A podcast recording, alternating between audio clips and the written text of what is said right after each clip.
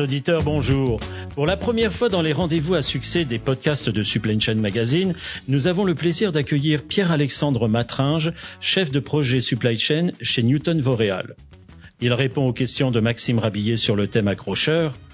Directeur Supply Chain, évitez la schizophrénie, sécurisez votre transformation opérationnelle. Messieurs, nous sommes impatients de vous écouter.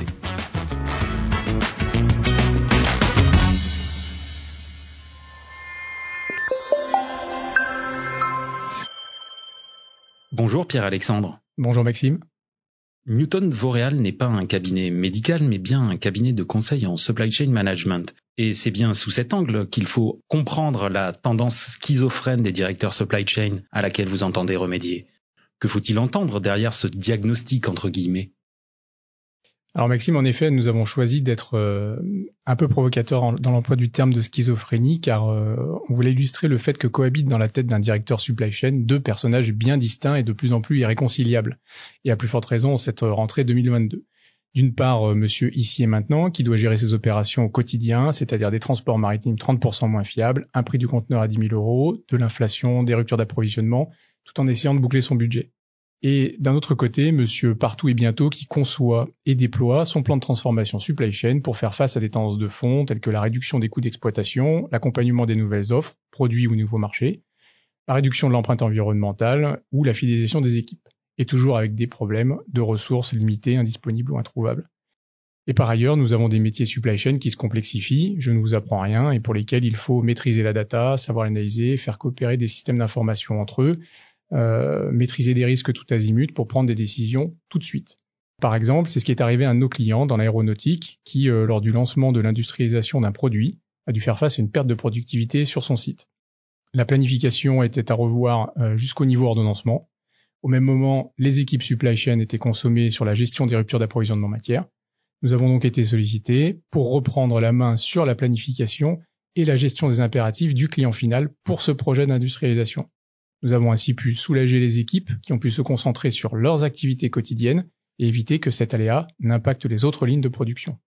Est-ce à dire que le contenu de vos missions peut aujourd'hui prendre un tour plus directement opérationnel que par le passé? Absolument. Nous observons que le marché nous emmène naturellement vers ce prolongement de notre activité en direction de l'opérationnel.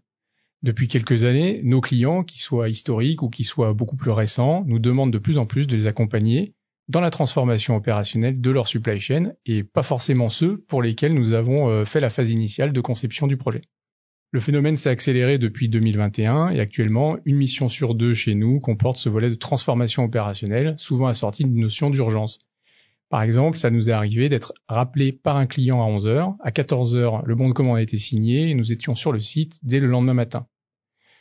Sur ce modèle, nous avons effectué un renfort d'ingénierie au profit d'un client qui rencontrait des difficultés à monter en charge son nouvel entrepôt automatisé. Nous avons alors renforcé son bureau méthode avec un ingénieur qui a participé au débogage de la montée en capacité en traitant les différents incidents. Interface SI, rupture de stock, les restes à quai. Donc une mission très opérationnelle où la compétence d'ingénierie que nous avons apportée a aidé les équipes et à faciliter les analyses et la prise de décision. Pour un spécialiste du conseil tel que Newton Voreal, qu'est-ce que cela implique en pratique que de répondre à ces besoins de transformation opérationnelle?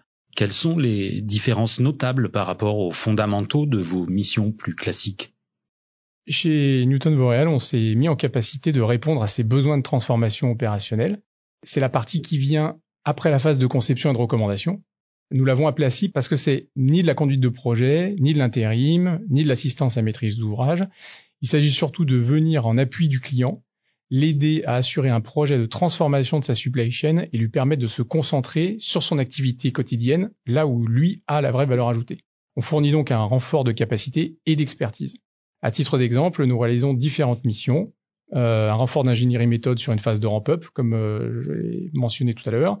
Une prise de fonction de directeur SNOP pour à la fois créer le poste, euh, l'initier opérationnellement, puis accompagner sa transformation et le transmettre. La direction d'un plan de performance industrielle, la direction d'un programme d'industrialisation ou euh, de la formation sur un poste de travail. Nous pouvons facilement répondre à ces différentes demandes car nos équipes viennent de l'opérationnel en grosse majorité et elles en tirent leur légitimité. La valeur ajoutée dans ce domaine réside bien dans la conduite de la transformation opérationnelle de la supply chain Ainsi, on ne tient pas un poste comme euh, le ferait quelqu'un en intérim management. Euh, et lorsqu'on prend la fonction de directeur euh, SNOP, on vient bien conduire la transformation de ce poste et l'accompagner d'un état A vers un état B. En assurant effectivement le business au quotidien, mais le but c'est bien d'assurer la fonction et de cadrer le poste et d'assurer sa transformation. Enfin, la personne qui sera recrutée euh, pourra prendre ses fonctions dans des conditions optimales de démarrage et sa direction sera tout à fait rassurée. Cet accompagnement opérationnel de la transformation, qu'est-ce qu'il implique ou qu'est-ce qu'il change pour chacune des parties? Comment vous en résumeriez les avantages, la valeur ajoutée? Chez Newton, nous avons choisi d'aller sur ce terrain parce que nous considérons que c'est un système euh, vertueux gagnant-gagnant. Du côté du client, euh, si nous mettons en œuvre un projet issu de nos recommandations, notre client s'assure de la cohérence du projet de bout en bout sans rupture de charge.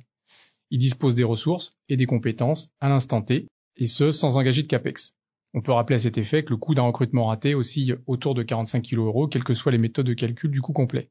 Il peut y avoir une autre configuration dans laquelle nous devons conduire le projet de transformation opérationnelle qui a été élaboré par un autre acteur, un tiers, tel que quelqu'un en interne chez le client ou euh, un autre cabinet de conseil. Ici, c'est la phase d'insertion et de reprise qui est délicate, mais finalement, la mission reste la même. Par exemple, euh, récemment, un client a conçu un plan de performance avec comme objectif la réduction des coûts et l'amélioration du taux de service client.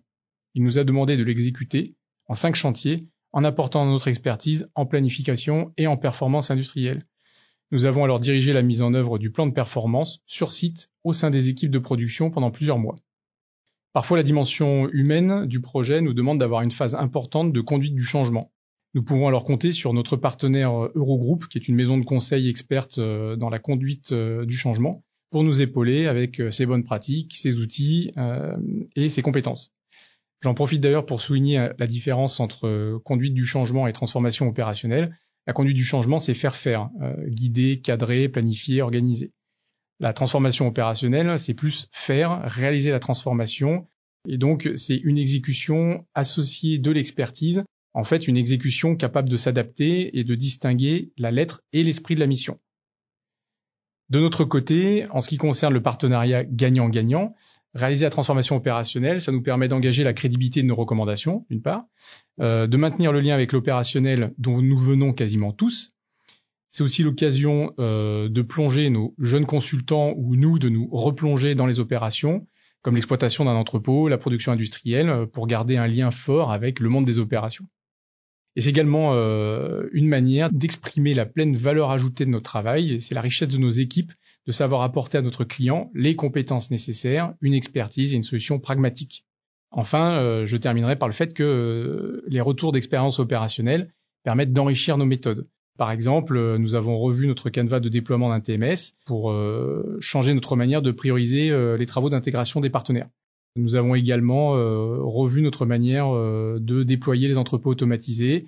Bref, nous capitalisons sur ces expériences qui nous permettent de mieux défendre nos recommandations à des exemples concrets de succès ou de choses à éviter. Si je comprends bien, cette mobilisation du conseil sur le volet opérationnel, c'est donc quelque chose qu'il vaut mieux anticiper du côté du client. Absolument.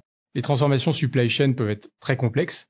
Elles demandent des ressources, de l'énergie, plus de technologie, euh, la multiplicité des intervenants, euh, une forte externalisation, cumuler un quotidien tendu à assurer. Et du coup, les équipes supply chain sont en rupture ou alors euh, sont sérieusement bousculées. Et souvent, au début d'un projet, le directeur supply chain n'a pas d'emblée les ressources pour mener à bien son projet. Au final, ce qui se passe, c'est qu'il nous appelle une fois que le projet est enlisé, c'est-à-dire une fois que les taux de service sont bas et que les clients se plaignent et que du coup, il y a un vrai risque sur le chiffre d'affaires. Et c'est à ce moment qu'on lui accorde un peu en crash plus de ressources pour venir euh, résoudre les problèmes.